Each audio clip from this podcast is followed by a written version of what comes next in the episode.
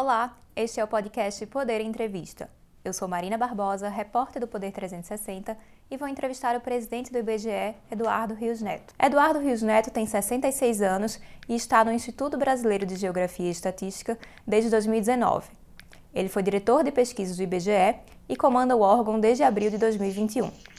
Formado em Economia e doutor em Demografia, Eduardo Rios Neto também é membro da Academia Brasileira de Ciências e professor titular aposentado da Universidade Federal de Minas Gerais. Presidente, obrigada por ter aceitado o convite. Obrigado, Marina. Eu que agradeço. Um prazer estar aqui. Agradeço também a todos os ouvintes que acompanham este programa. Esta entrevista está sendo gravada em 24 de março de 2022. Para ficar sempre bem informado, siga o Poder 360 na sua plataforma de áudio favorita. Ative as notificações e não perca nenhuma informação relevante. Presidente, o IBGE está prestes a dar início ao censo demográfico, depois de dois anos de adiamento por causa da pandemia de Covid e de problemas orçamentários. Então, eu começo essa entrevista perguntando: como está a preparação para o censo? Marina, a, pre a preparação está é, no ritmo muito bom. Né? Nós tivemos o orçamento aprovado pela comissão mista do Congresso e depois sancionado pelo presidente, foi aprovado na íntegra cerca de 2.300, 2 bilhões e 300 mil é, milhões, e nós realizamos um teste para o censo em novembro de 2021, é, divulgamos esse teste na semana passada, foi um sucesso absoluto o teste, e esse teste era exatamente para ferir, uma vez que a gente teve tivemos dois adiamentos do censo, 2020 pra, por causa da pandemia, 2021 por causa de cortes orçamentários e também a segunda onda da pandemia. E agora nós estamos em ponto de bala. É, vamos iniciar a coleta no dia 1 de agosto, mesmo, né, eu não gosto de pensar sobre hipótese, mesmo caso haja uma quarta onda, com o coeficiente de vacinação que a gente tem, os protocolos que a gente desenvolveu, é mesmo para contextos mais adversos no início da pandemia, é, estamos e temos um modelo misto de coleta, enfim, estamos preparados para o censo, estamos realmente naquele ensaio geral, assim, na entrada na avenida, né, se fosse uma escola de samba. Então, o novo adiamento não é cogitado, mesmo caso, caso haja um recrudescimento da pandemia aí? Não, teria que ser uma coisa, né? É difícil conversar sobre hipóteses, né? Eu lembro sempre esses debates de campanha presidencial, tem umas pecadinhas que não faz sentido, tem algumas perguntas sobre hipóteses que não fazem sentido. Mas, dentro do nosso planejamento estratégico, não vai ser uma pandemia, a não ser que seja algo totalmente inusitado, que suscitará esse adiamento, não só porque nós já estamos em pleno curso, como é, preparamos o censo primeiro para 2020, aí não tinha pandemia, mas para 2021, eu mesmo fui advogado, a gente fazer mesmo na pandemia, eu sei que seria difícil, mas então nós estamos preparados para todo o protocolo. Fizemos pesquisa, né? a PNAD contínua, ela foi feita por telefone no auge da pandemia, e a, a gente tem um modelo misto de coleta, enfim, vou até isolar aqui na madeira, né, que eu espero céu de brigadeiro, mas estamos preparados para o que deve é. O censo vai ter um sistema misto de coleta esse ano também? Vai ter um sistema misto de coleta. Curioso que no teste, eu acho que havia uma demanda reprimida muito grande por contato face a face, né? de todo mundo mesmo, dos domicílios. Então, a vasta maioria, é, eu estou sem o um valor aqui, mas cerca de 98% das entrevistas foram realiza, realizadas face a face. Então, é, no teste não foi, mas houve, por exemplo, Minas Gerais, é, que foi no bairro Minas Brasil, a gente chegou a ter 7% por telefone. Então, o teste não testou o modelo misto, mas porque estava céu de brigadeiro mesmo. Né? E aí o ideal é o pessoal mesmo. mas algumas unidades, como Minas Gerais, acabou testando quase 10% de telefone. Internet foi muito pouco testado, mas o modelo misto tá, tá, o modelo misto ele serve a dois propósitos. Na pandemia, ele é de fato uma alternativa, então ele está lá firme. Mas no céu de brigadeiro, vamos dizer assim, no modelo normal, ele serve para complementar aquelas pessoas de difícil acesso, que é muito importante. Né? Nós temos o censo, principalmente no questionário básico, a gente tem que ter, entrevistar todos os domicílios. Muita gente pensa que é toda a população, não, são todos os domicílios, e uma pessoa do domicílio fala pelo restante dos moradores da, é, daquele domicílio. Mas a gente tem que ir a todos os domicílios ocupados, é, particulares ocupados. E é, o modelo misto ajuda muito comparando com 2010, porque mesmo em 2010 a gente já tinha internet, mas hoje a gente tem a internet e tem o telefone. Por incrível que pareça, o telefone é, é, ficou muito conveniente. Então, esse, esse caso de Minas Gerais foi até interessante por causa disso. E, presidente, por que, é importante a gente manter a realização do censo nesse ano, é, apesar de qualquer problema que possa vir a ocorrer? É, é fundamental. É, é, bom, o príncipe tem vários argumentos, né? Um, um, um, que é muito considerado é o papel do censo no fundo de participação dos municípios. É, todo ano, o IBGE, o IBGE oferece estimativa populacionais para os municípios. E essa estimativa ela serve de base para a distribuição do bolo do Fundo de Participação dos Municípios, o TCU, faz essa distribuição do bolo. E a, metodologia de estimativa é muito boa, muito robusta, mas ela depende dos dois últimos censos. E os dois, o último censo foi em 2010. Então, a estimativa, por mais que a gente corrija, ela tem essa defasagem temporal. Né? O ideal seria, inclusive, ter contagem no meio da década, contagem populacional. Isso estava previsto, mas é, não ocorreu em 2015. Então, é, a gente terminar 2022 ainda fornecendo estimativa, quer dizer, é, não é o desejado. E, e, a gente tem recebido um apoio muito grande, tem pactuado. É, vai ter a marcha dos municípios, inclusive, mês que vem em Brasília, eu estarei presente na mesa de abertura. É, é, a gente tem cooperado muito com os municípios, mesmo com o TCU, e eu acho que é fundamental. Esse é um ponto tópico mais importante. É fundamental que a gente faça esse censo 2022 para dar um quadro. É, já fizemos nos testes, já deu para ver que em alguns lugares a nossa estimativa é muito robusta. Mas o Brasil não é estático, né? o Brasil é muito dinâmico. Então, tem municípios encolhendo, tem municípios crescendo. A gente precisa desse parâmetro real. E isso ajuda na construção de políticas públicas também, né? Sim, não, aí esse é o principal e é a ajuda política pública que distribui o bolo. Mas, além disso, é, o, o censo é único, a única pesquisa, a única investigação domiciliar, digamos assim, que vai a todos os municípios brasileiros. Então, é, mesmo na amostra, porque na amostra a gente entrevista cerca de 11% dos domicílios, em média, em alguns lugares, município muito pequeno chega a ser 40% é, na amostra, mas a média é 11% e o, as perguntas da amostra elas trazem atributos socioeconômicos, ocupação, renda, que são fundamentais para o planejamento nacional, estadual e municipal.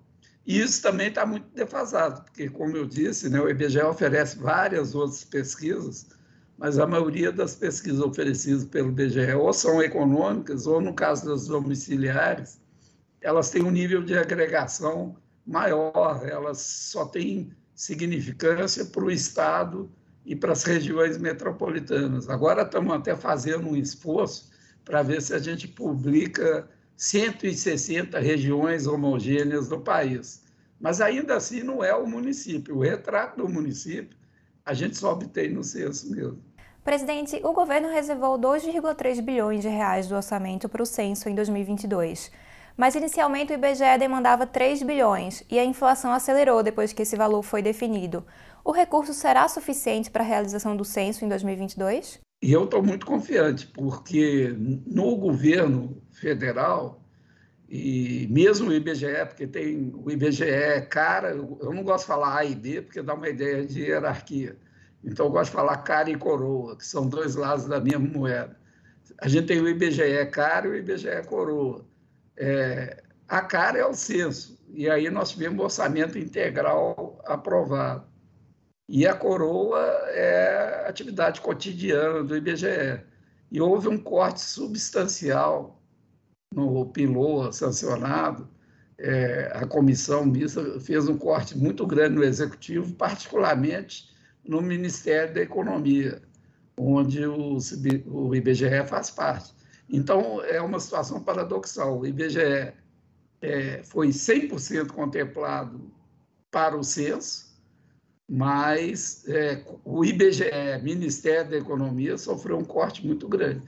E como é, uma moeda não existe sem os dois lados, né, nós estamos tendo uma dificuldade que estamos resolvendo, mas é, não, não dá para dizer que é tranquila, muito adversa de tocar o censo com essa moeda. Eu espero que isso acabe se resolvendo para frente. Mas a sua pergunta propriamente dita é o seguinte: grande parte desse orçamento aprovado é para custeio, é, é um custo variável. A maior parte para os próprios recenseadores, né, nós teremos cerca de 200 é, mil contratados, 183 mil recenseadores e quase 20 mil agentes censitários supervisores e agentes censitários municipais. Então, são cerca de 200 mil, é um custo variável muito grande, isso está contemplado nisso. Agora, tem um outro custo variável que é transporte, e aí nisso se insere combustível, né? e mesmo valor de aluguel de veículos. E a gente sabe que isso sofreu um aumento muito grande no segundo semestre, foi pós a nossa elaboração. Mas eu quero crer que a gente eu ainda eu estou muito otimista. Então, eu estou ponderando isso para não dizer que eu sou ingênuo e que não estou planejando. Mas, de novo, eu digo assim: no conjunto da esplanada, o censo foi a coisa mais bem contemplada. Então, eu não posso, como executivo, dizer que não, não faremos. Nós faremos o censo, estamos atentos a essas flutuações, eventuais deficiências mas eu quero crer que no momento correto a gente vai dar celeridade e vai conseguir fazer. Durante a negociação sobre esses recursos, houve uma discussão sobre a possibilidade de cortar algumas perguntas do censo, para que fosse possível realizar a pesquisa dentro do orçamento disponível.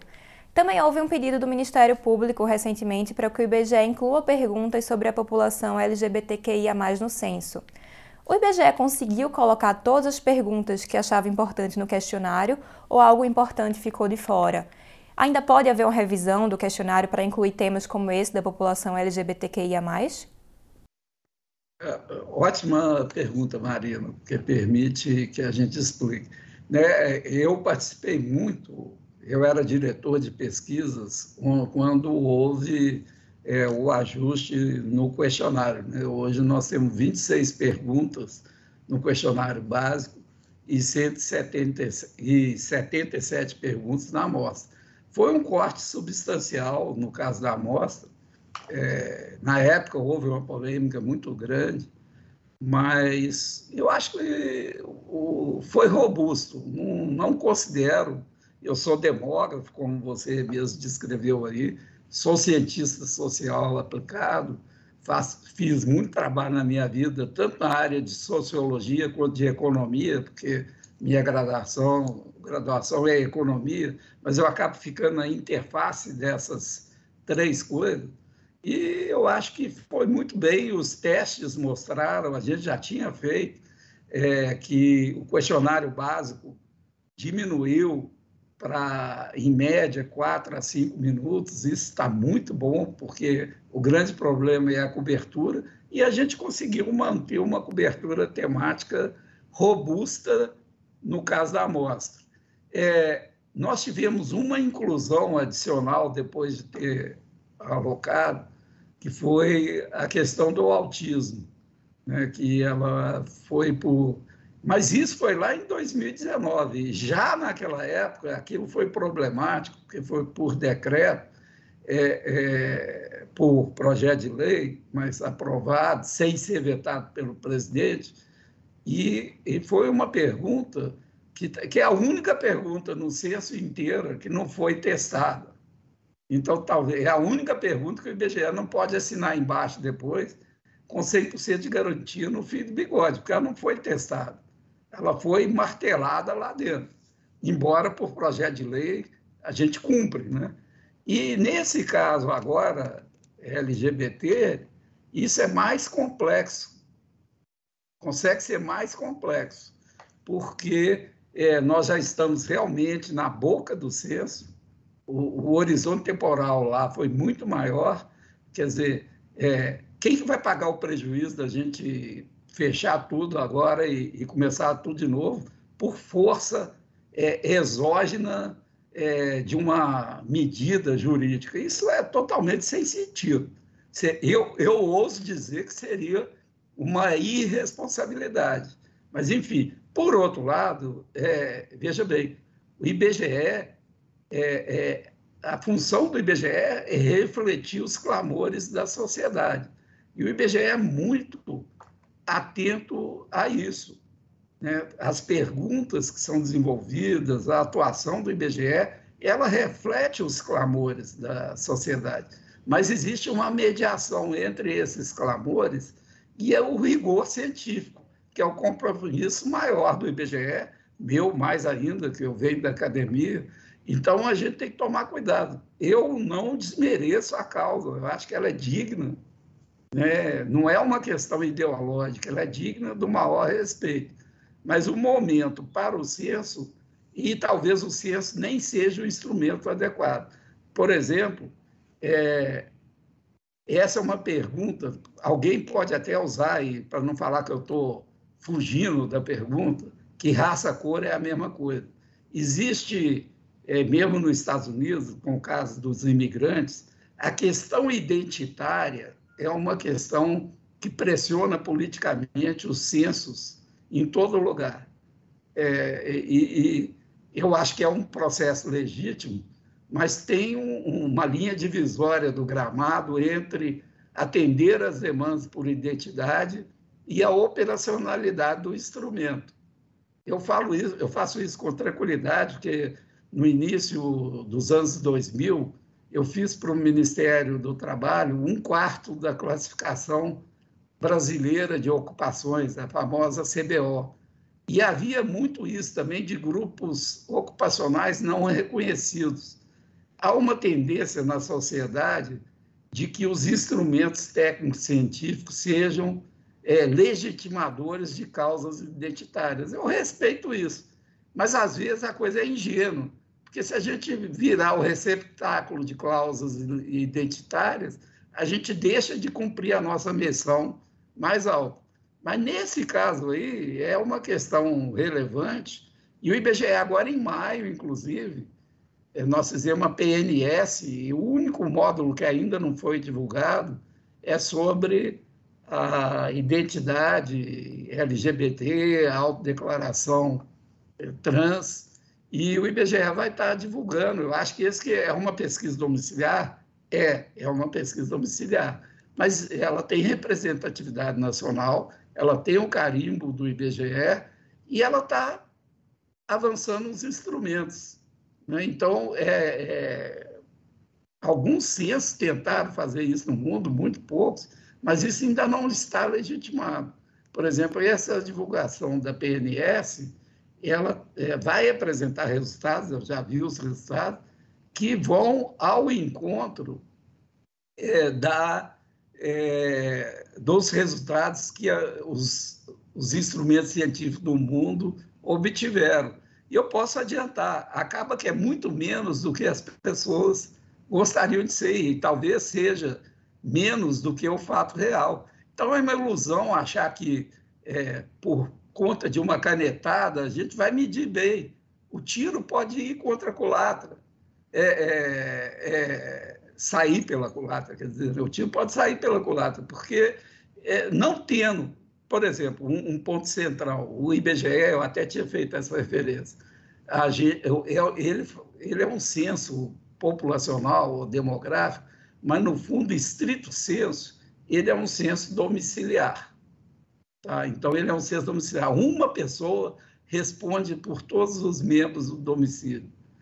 Como é que a gente vai atribuir aos indivíduos uma questão tão identitária e tão íntima como a identidade de gênero, é, é, que um respondente responde para os outros, às vezes ele nem sabe a identidade, ele ou ela, o informante, às vezes nem sabe a identidade de gênero dos membros desse domicílio. Olha que delicado. Aí alguém pode falar assim, ah, mas raça, cor é a mesma coisa. É um pouco, porque raça, cor também tem esse caráter identitário. Mas é muito, convenhamos, é muito menos delicado do que a identidade de gênero. É muito menos. Não tem... E o IBGE, o quesito raça-cor, ele é mais cor do que raça, e ele vem assim, o primeiro censo foi em 1872, em 1872, está fazendo 150 anos esse ano, já tinha pardo, preto e branco. Então, é, é, é, tem um possível IAS? Pode ter, mas é, ele é muito menos controverso do que essa questão LGBT. Então, é, o ponto é o seguinte: o IBGE é sério, nós estamos antenados para isso. Mas uma canetada, volto a dizer, faz mais um desserviço do que um serviço, até para a causa. E eu falo isso com conhecimento, porque eu venho da academia, eu conheço várias pessoas. O centro meu, que é o Centro de Demografia, tem teses é, nessa área de identidade é, de gênero, inclusive de casais do mesmo sexo, etc. E é, realmente é, fazer, fazer a discussão é super bem-vindo, avançar é super bem-vindo, mas dar uma canetada pode até desqualificar a causa, é um risco. E para o censo agora está muito em cima. Essa pesquisa que vocês vão divulgar agora em maio, ela pode suprir de alguma forma a necessidade de informações sobre esse público? Claramente, sim. E eu volto a dizer, tem um debate que provavelmente esteja até subestimado. Agora, o que as pessoas querem é uma coisa que é um pouco ingênua, que seria é, é, é, medir assim em todo o município, que é o que tem o censo, no questionário básico. E aí isso é, é, limitado. Você veja, mesmo no autismo, nós colocamos na amostra. E volto a dizer, o fato da gente não ter pré-testado, é, da coisa ter vindo de canetada, é, desqualificando, inclusive, toda uma área é, que a gente tinha de deficiência, é, que é o, o, grupo de Washington, o IBGE se regula por, é, é muito regulado por padrões estatísticos internacionais. A gente praticamente tem reunião todo ano sobre isso, muito na ONU. É a nossa Constituição, digamos assim. Então, essas canetadas, muitas vezes, fazem mais mal do que bem, na minha opinião. O censo é, trará alguma inovação ou alguma informação nova nesse ano? Olha, é, é, o censo tem, esse ano, uma coisa que é fantástica e é 100% nova, que é a captura das coordenadas. Isso no teste ficou muito bacana, as divulgações que tiveram é, estão no site, tem uns pontinhos amarelos, aqueles pontinhos amarelos são a captura das coordenadas dos domicílios. Então, é, o IBGE tem uma coisa que chama KINEF, que é o Cadastro Nacional de Endereços para Fins Estatísticos. Ele é muito usado, por exemplo, não tem uma firma de pesquisa que não atualize a sua amostra com base no KINEF. E isso está muito defasado, é até um outro exemplo da importância do censo. Mas agora, além de ter o endereço, a gente vai ter o georreferenciamento do endereço. Isso é muito importante e deu super certo, nós conseguimos validar no teste. Eu costumo dizer que o IBGE está entrando numa nova era de protagonismo é, é, é, para emergências. O IBGE já faz parte do CIMADEM, já definiu lá, com base no censo de 2010, municípios de risco é, de catástrofe ecológica. Só que agora, assim, além do conceitual do planejamento, o IBGE, eu, eu costumo falar o morro da oficina, né? ou mesmo Brumadinho, eu que sou de Minas Gerais, só para dar um que é climático e o outro que foi de atuação do, do ser humano, né? que é uma atividade econômica. Em ambos os casos, é, é, o IBGE ajudou, em Brumadinho, né?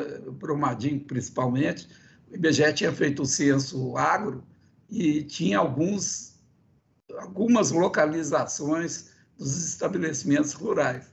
Mas agora, por exemplo, pega o caso do, do Morro da Oficina, em Petrópolis. É, teve aquele deslizamento. A gente teria os pontinhos amarelos em cima da lama, exatamente onde era antes um domicílio. Então, isso, em termos emergenciais, vai ser muito importante no futuro. É, eu antevejo essa como uma das grandes inovações do CES 2022. É, há também é, há uma pergunta no questionário, e nós não mudamos a pergunta, é, que é se, se houve óbito no domicílio. Só que essa pergunta, ela pergunta se houve óbito no domicílio nos últimos 12 meses, que é o clássico. É, e agora, a pergunta vai estender, em vez de ser 12 meses, vai ser 42 meses. Então, com 42 meses, você pode captar o óbito antes do início da pandemia e durante e depois, caso a gente não, não tenha uma quarta onda. Porque você vai ter todos os óbitos e aí tem o mês e o ano do óbito. Então, é, embora essa pergunta não seja nova, porque o questionário já está fechado, então é importante falar isso, a gente só alterou a codificação, ela vai permitir uma avaliação assim do impacto da pandemia e a correlação disso com outros, que eu acho que vai ser muito importante. É, um pouco vai ser histórica, né? Que eu quero crer e desejo otimisticamente que a gente não tenha uma quarta onda e se tiver que seja mais para mais é, é, é, fraca, vamos dizer assim, né? Quase que equivalente a uma gripe, mas isso a gente não pode dizer com certeza, mas o fato é que é, isso que assolou o mundo virou um experimento de novo para o país se preparar para coisas futuras. E eu acho que isso vai ser um grande ponto que o censo contribuirá. Qual a expectativa para os dados populacionais que serão coletados no censo, já que, como o senhor falou, a pandemia de Covid afetou as taxas de natalidade e mortalidade da população? Olha, é, aí é uma pergunta que, de novo, é, é, o censo ele dá um, um, um, retrato, mas reflete a conjuntura da época. Então, é, existe um, um, debate, nós mesmos, é, na, na, na, publicação da tábua de vida esse ano, é, não incorporamos o efeito da pandemia por causa disso, e esse é um debate global que é óbvio que com o aumento dos óbitos a expectativa de vida cai. Mas a grande dúvida é o seguinte: ela volta para o patamar, e isso depende menos do, do censo, porque você pode fazer com estatísticas vitais, né, que são é, o registro civil por um lado e o DataSUS por outro. Então, é, no caso de mortalidade, a grande pergunta é se a, com o fim da pandemia, os óbitos voltem à tendência de queda, que é a tendência de aumento de expectativa de vida. Eu, particularmente, como demógrafo, acho que isso deve ocorrer. Mas aí tem a dúvida de qual é o timing disso, se é imediato ou não. Eu até acredito que seja imediato. É, no caso da fecundidade, que é o número de filhos, também existe esse debate, porque em pandemia, rezo que a prudência é, faz com que as pessoas adiem os filhos, né, um momento difícil. Então, é possível que a fecundidade captada pelo censo, que já vem caindo, fecundidade essa que já está abaixo do nível de reposição, que é o nível de 2,1 filhos por mulher, eu mesmo já estudei muito, essa era uma das minhas áreas antes de vir para o IBGE. É possível que ela caia mais do que a tendência de queda que já havia. Então, isso significa que a gente teria, eu não me surpreenderei se o censo mostrar uma fecundidade muito, até mais baixa do que a gente esperava.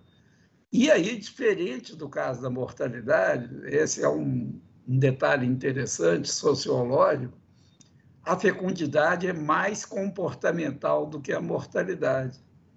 Porque você não escolhe o dia que você vai morrer, mas você escolhe quando você vai ter um filho, qual é o momento mais adequado para se ter um filho, para se engajar numa união.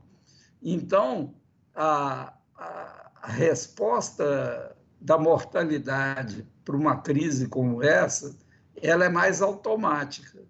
Já a resposta da fecundidade, de qualquer outra coisa comportamental, costuma ter uma defasagem, se volta ou não, ou se a coisa fica. Então, isso aí tem algumas incertezas para o Brasil no futuro, o censo sempre. E eu vi muita gente criticando que queria adiar o censo, porque o momento do Brasil era excepcional. Não, o censo tem periodicidade tem que seguir a periodicidade. É, não tem esse negócio, você não escolhe o momento para fazer um censo. Isso seria totalmente não científico. Você faz o censo no período que está. O censo ele carrega informações estruturais e informações conjunturais. Nesse caso do censo, a pandemia traz esse componente conjuntural que os acadêmicos, os profissionais vão ter que expurgar um pouco o estrutural do conjuntural.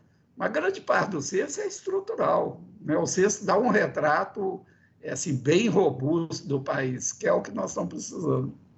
Antes mesmo da pandemia, o Brasil já vinha sofrendo uma redução da taxa de fecundidade. Por outro lado, as pessoas também estavam vivendo mais. O que o senhor espera da demografia brasileira daqui para frente?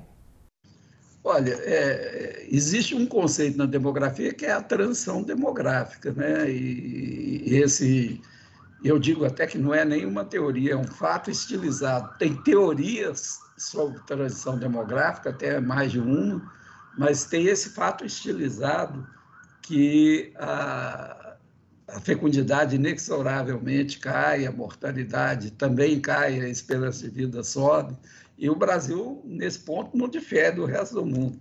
Então, é, é o, o, a fecundidade vai cair o que vai acontecer é que provavelmente ela vai cair mais do que está se esperando e você pode ter.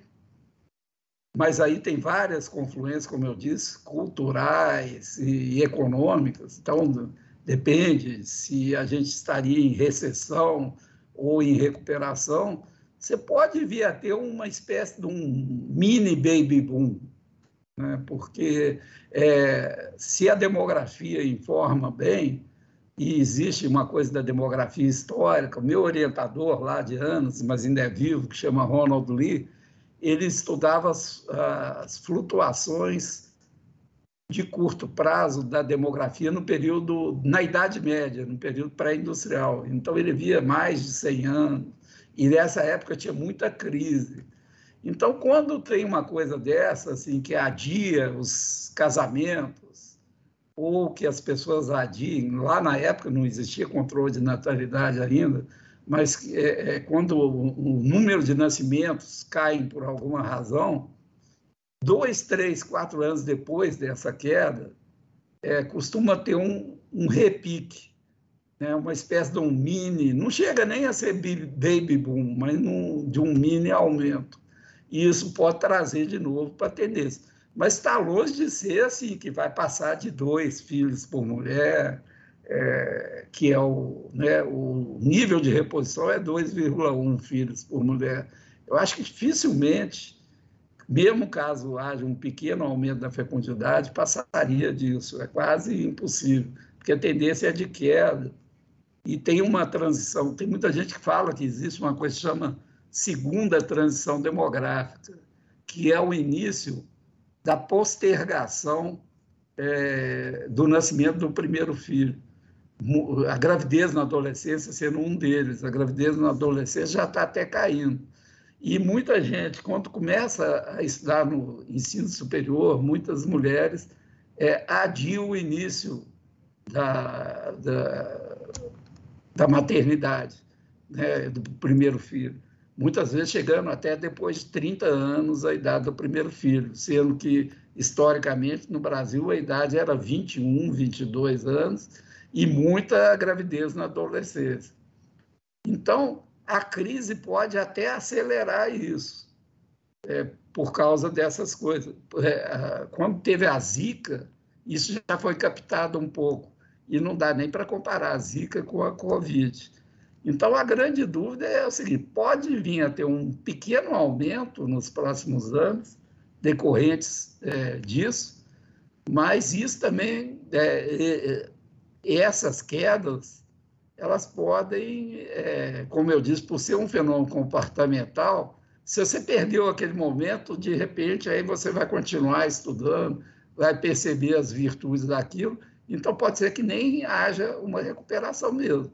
E se isso for verdade, nós vamos ter um país cada vez mais com poucos filhos é, por mulher no país, com uma baixa fecundidade.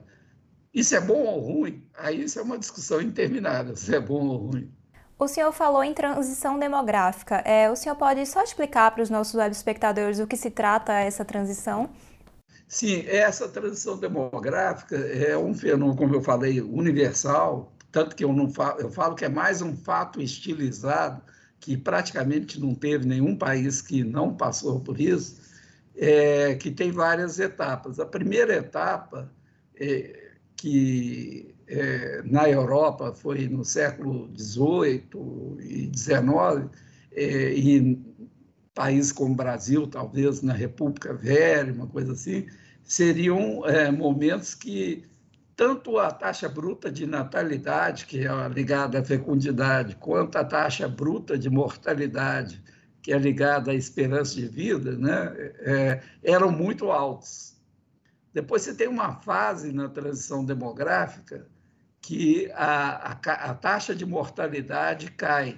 Por exemplo, o surgimento de, vac, de, vacinas, uma série de coisas. Isso foi muito na mudança do, no final do século XVIII e na mudança do século XIX, primeiro na Europa e depois é, com campanhas nacionais, etc., na primeira metade do século XX, é, a, há uma queda da mortalidade infantil, também por saneamento básico, aumento de renda. Então, são vários determinantes. A mortalidade infantil cai primeiro. E no começo você tem a queda da mortalidade infantil com a fecundidade ainda alta, os nascimentos ainda altos. Então, é desse período, por exemplo, o Brasil, nesse período, chegou a crescer quase que 3% ao ano o crescimento populacional. E há um momento que a fecundidade começa a cair. Aí é o, é o início do fecho da transição demográfica. Então, isso no Brasil foi um processo que começou pioneiramente no Rio de Janeiro, em alguns lugares, no final da década de 60, mas o forte da queda foi na década de 80 e 90. Então, chegando já em 2000, próximo de 2,1, um pouco mais, mas assim, em vários lugares, com o número de filhos tidos é, próximo a 2, que seria a taxa de reposição, que é aquilo que garante que o crescimento populacional seja zero. Então, é, é um pouco assim, poucos. Agora, a transição demográfica, quando ela foi criada, ela não ela assumia assim que depois assim o mundo seria próximo de zero né? essa era a visão. Aí é que veio essa discussão sobre a segunda transição demográfica. Porque em vários países na Europa principalmente Estados Unidos até é menos isso mas em vários países a fecundidade ficou muito abaixo de dois que era o nível de reposição Então, tem país no leste europeu que a fecundidade é 1,4 filhos por mulher. Então, passou a ter um crescimento demográfico negativo muito grande. E isso passou a ser chamado de segunda transição demográfica.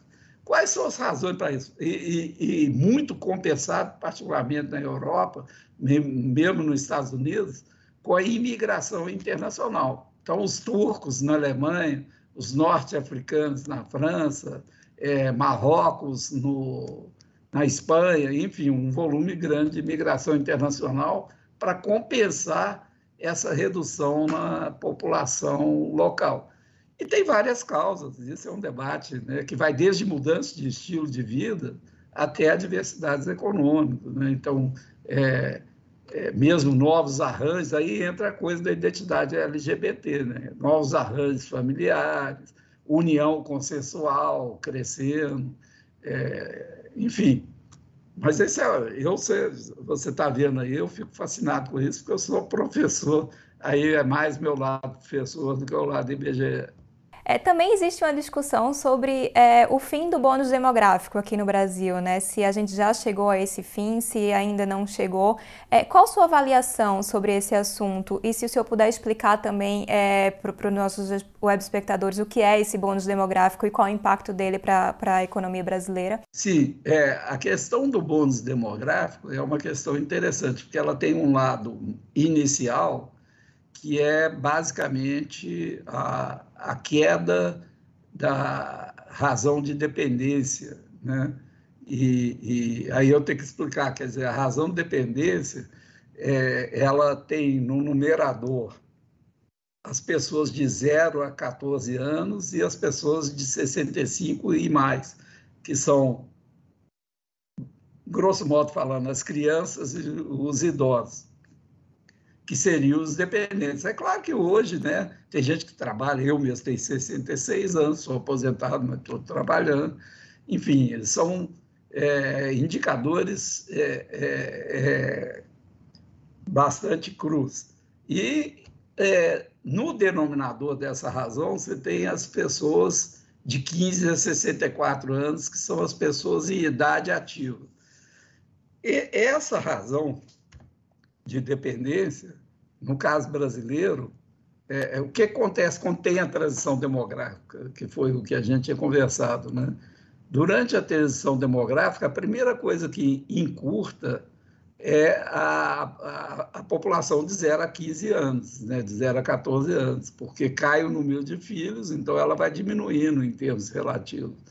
Então, isso é, já gera um certo dividendo demográfico. E, e, e, já a população idosa, que é de 65 e mais, é, é, ela não, não cresce de um dia para o outro, é mais demorado o crescimento relativo dela. Quer dizer, e, e, muito o peso dela decorre mais da queda da fecundidade, inclusive, do que da longevidade. Aí são tecnica, tecnicalidades aí que eu acho que não dá para explicar agora. Mas então o que acontece?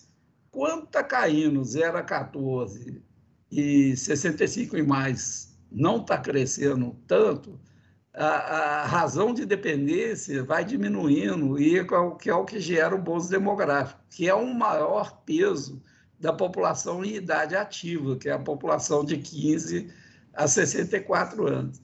Esse fenômeno no Brasil ele se observa desde a década de 70. Eu diria assim que um, um, um grande peso desse bônus demográfico foi na década de 90, no, no século passado. Mas ela ainda ocorreu em 2010 e 2020.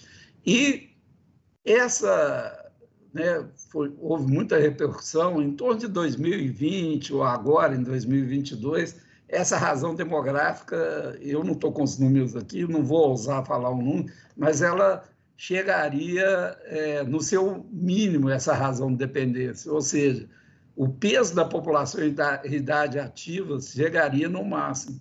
Então, convencionou-se falar que a partir daí você perdeu o dividendo demográfico. Né?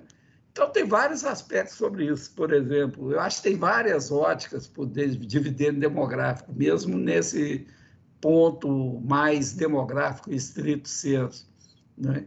E um dos pontos é o seguinte: realmente, grande parte do dividendo demográfico foi na década de 90. E a década de 90 o Brasil não cresceu tanto assim. Então é até difícil, porque grande parte desse dividendo nós já perdemos há algum tempo, mas mesmo se perdeu ou não, é uma questão, porque eu costumo falar que a renda per capita não cresceu muito na década de 90 do século passado, mas provavelmente não fosse o dividendo demográfico, ela, ela teria sido mais negativa. Outro ponto, assim, muito se fala é, da política de educação é, no governo Fernando Henrique, é, é Ministério, no MEC, né? e de fato teve aquela toda criança na escola. O Brasil sempre foi muito vergonhoso em termos de desempenho educacional. E tem muita coisa meritória desse período. Por exemplo, o Fundef foi criado nesse período, que depois virou Fundeb, etc. Mas eu costumo sempre falar que assim, há uma certa omissão do fato de que, naquele momento, a população em idade escolar passava por um decréscimo muito grande. Eu lembro das professoras, eu que sempre mexi com a demografia da educação, reclamando que as salas de aula estavam ficando vazias, uma coisa assim, e era esse efeito do dividendo demográfico. Tudo isso estaria acabando agora. É, agora, tem um outro ponto, eu vou falar só rapidamente, acho que eu já estendi demais, é que eu fiz estudos mais econométricos e outros mais demográficos também, onde você qualifica mais essas populações ativas e dependentes. E aí o que a gente conclui é o seguinte: a educação, a escolaridade, é, tem um papel mediador muito importante. Os estudos econométricos mostram que, se não fosse por escolaridade, você não teria um efeito demográfico real, além dessa mera contabilidade. Então, o, que é, o capital humano é fundamental. E eu fiz uma projeção é, de cenário, num trabalho que eu fiz um pouco antes de vir para o IBGE, e o que a gente mostra é o seguinte: se o Brasil continuasse avançando, né, porque a gente sabe que na pandemia o negócio estagnou, na, no aumento da proporção da população em ensino superior, principalmente a população em ensino superior, eu acho que é um, um, uma ênfase um pouco exagerada e equivocada no ensino médio, eu não tenho nada contra o ensino técnico, eu acho que ele tem, mas até eu acho mais relevante que esse ensino técnico seja de nível superior, meio tipo community college americano, um superior de dois anos, do que lá no médio. Tá? Essa é uma posição minha, não é do IBGE, mas é só como um diagnóstico. É, as simulações que eu fiz, isso é muito robusto com relação a outros países no mundo, é que o Brasil tem uma proporção da população em ensino superior, é, é, né, com educação superior, um pouco aquém do desejado. E nas simulações você mostra que, é, caso houvesse uma interação dessa população adulta com a escolaridade, você poderia estender esse bônus demográfico qualificado pelo menos até 2040, por aí. Né? Mas aí é só, assim, estrito senso demográfico, a gente já teria perdido. Mas a escolaridade é a chave.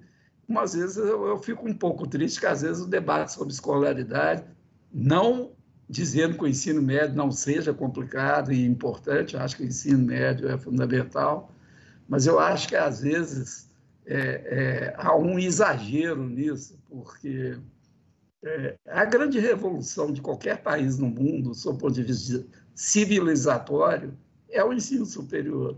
Presidente, é, o senhor falou que a coleta do, do censo começa agora em agosto. Qual o cronograma que vocês trabalham para a divulgação desses resultados? Quando é que a gente vai começar a ver esses dados? Olha, exatamente, nós até tentamos fazer o, o iniciar a coleta em 1 de junho, mas alguns ajustes do, do processo de, de seleção dos recenseadores nos fez voltar para 1 de agosto, que é a data tradicional. Né? Então, com essa data tradicional, grande parte, o grosso da coleta são três meses, agosto, setembro e outubro. Novembro a gente faz o rescaldo. Hoje em dia a computação é muito rápida, né? porque a gente tem quase tudo em tempo real e a gente usa né, o, uma espécie de celular, que é o dispositivo móvel de coleta. Então, a nossa expectativa é, é, eu gostaria muito que em dezembro a gente desse até o final de dezembro para o TCU e para os prefeitos a contagem populacional dos municípios. E aí o plano de divulgação nós ainda não fizemos, mas seria em 2023. É, eu acho que não, porque tradicionalmente você, gastava dois anos divulgando, porque era tudo impresso e demorava mais.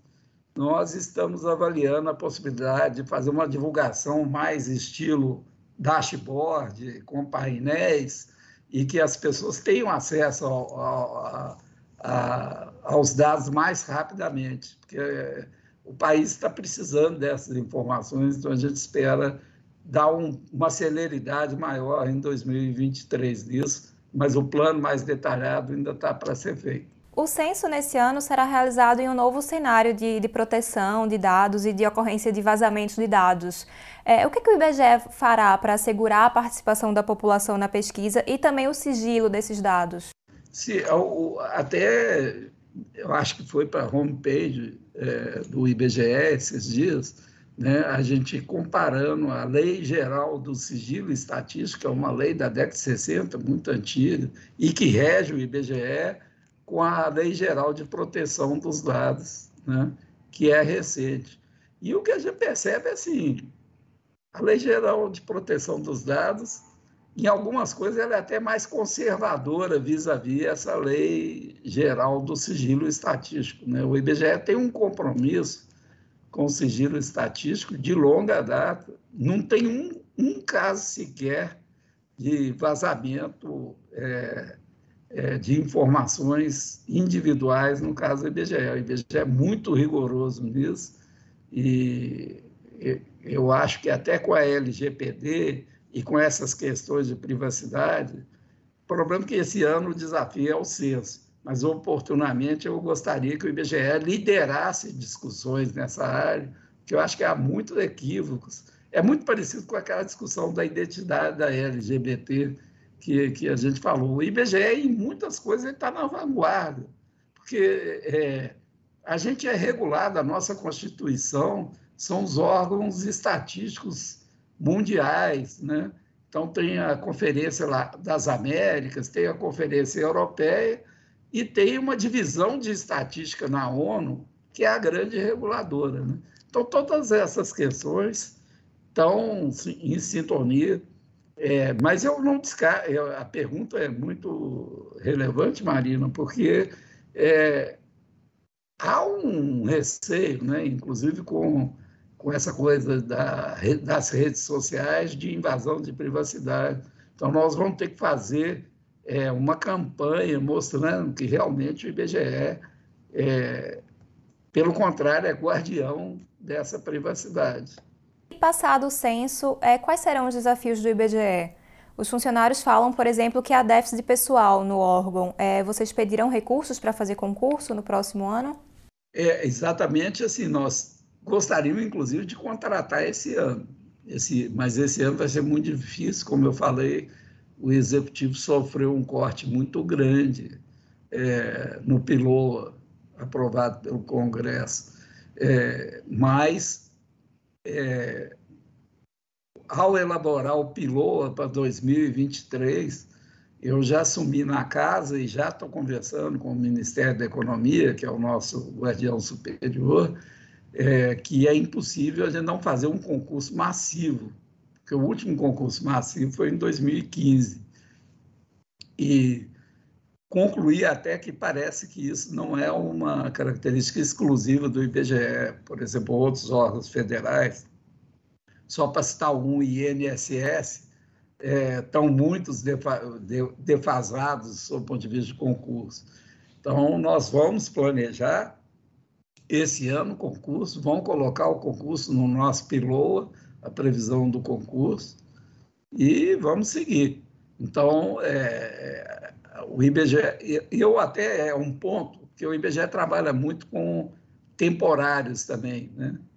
É, é, a gente tem os APMs, tem vários temporários na casa, os, a, parte da coleta é feita com esses é, são agentes de pesquisa e mapeamento, né? Agora nós criamos um supervisor de coleta e qualidade que está excelente, eu tenho visitado e os APMs é, coletam, né, esses são temporários, geralmente o contrato deles é de três anos, a gente está até querendo estender isso, e, e, e, temos outros temporários que são do censo. O que eu costumo falar, eu venho da academia, do mercado de trabalho, aquele negócio é, neoliberalismo, flexibilização, eu até não quero desqualificar, todo mundo fala uma, o que quiser, mas o, o que eu sinto, e é por isso, inclusive, que eu estou defendendo o concurso público, é que temporários vieram para ficar e são assim no mundo inteiro. Só que agora o que tem é uma razão de equilíbrio, porque tem um, um, o permanente que você tem que ter e o temporário. Isso existe no mundo inteiro, porque você tem que ter um equilíbrio nessas coisas, nessas funções. É, o momento atual, o IBGE está precisando muito mais do servidor efetivo, que é o permanente, por isso nós vamos fazer o concurso, do que dos temporários. Mas é, é, eu acho que é uma ilusão achar que ao ter o efetivo você perderá o temporário. Existe uma razão de equilíbrio aí, de que torna a instituição saudável. Eu até costumo falar que eu mesmo sou temporário, porque eu não, não, sou, não sou efetivo do IBGE. Eu tenho um DAS, né? eu, eu estou presidente do IBGE, mas como temporário eu sou IBGEano. Porque tanto os efetivos como os temporários são IBGEanos. Esse é que é o meu discurso. É, mas eu estou tocando um assunto até para é, desfazer equívocos, que eu estou num momento muito a cavaleiro porque a minha demanda maior agora é de efetivos, não de temporários. O IBGE avalia fazer mudanças nas pesquisas econômicas? A coleta de dados remota, por exemplo, foi implantada em pesquisas como a PNAD na pandemia. Isso será mantido? O IBGE tem um desafio. Eu até costumo chamar isso aqui na casa, internamente, informalmente, de IBGE 4.0. Quer dizer, a gente tem que redefinir uh, várias coletas, usando Big Data, usando esses instrumentos, e, isso é, é, é muito importante. Agora, é, nada disso pode ser feito muito assodado. Eu tenho essa é, reserva com relação ao assodamento.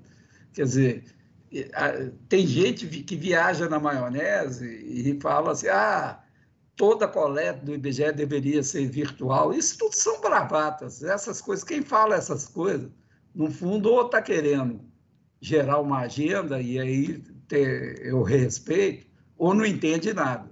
Aí eu não respeito. Porque é, a gente sabe que o equilíbrio, Brasil é muito heterogêneo, então a gente tem que fazer estamos atrasados, eu, eu gostaria de fazer, eu tenho feito palestra em Big Data, é, quando eu aposentei na UFMG, é, o principal parceiro meu foi o Departamento de Ciência da Computação. Eu falava que eu era o estagiário de luxo do Departamento de Ciência da Computação, exatamente porque eles pediram para eu dar o lado assim, do usuário nessa coisa do Big Data. Eu sou totalmente convertido a isso mas a gente tem que fazer no realismo do IBGE, que é o órgão de estatística oficial. Por exemplo, eu tenho visitado essas, não vou visitar as 570 agências, mas já visitei 40, pelo que eu soube, nenhum presidente tinha feito isso antes. E eu estou concluindo é o seguinte, as agências são as veias abertas do IBGE.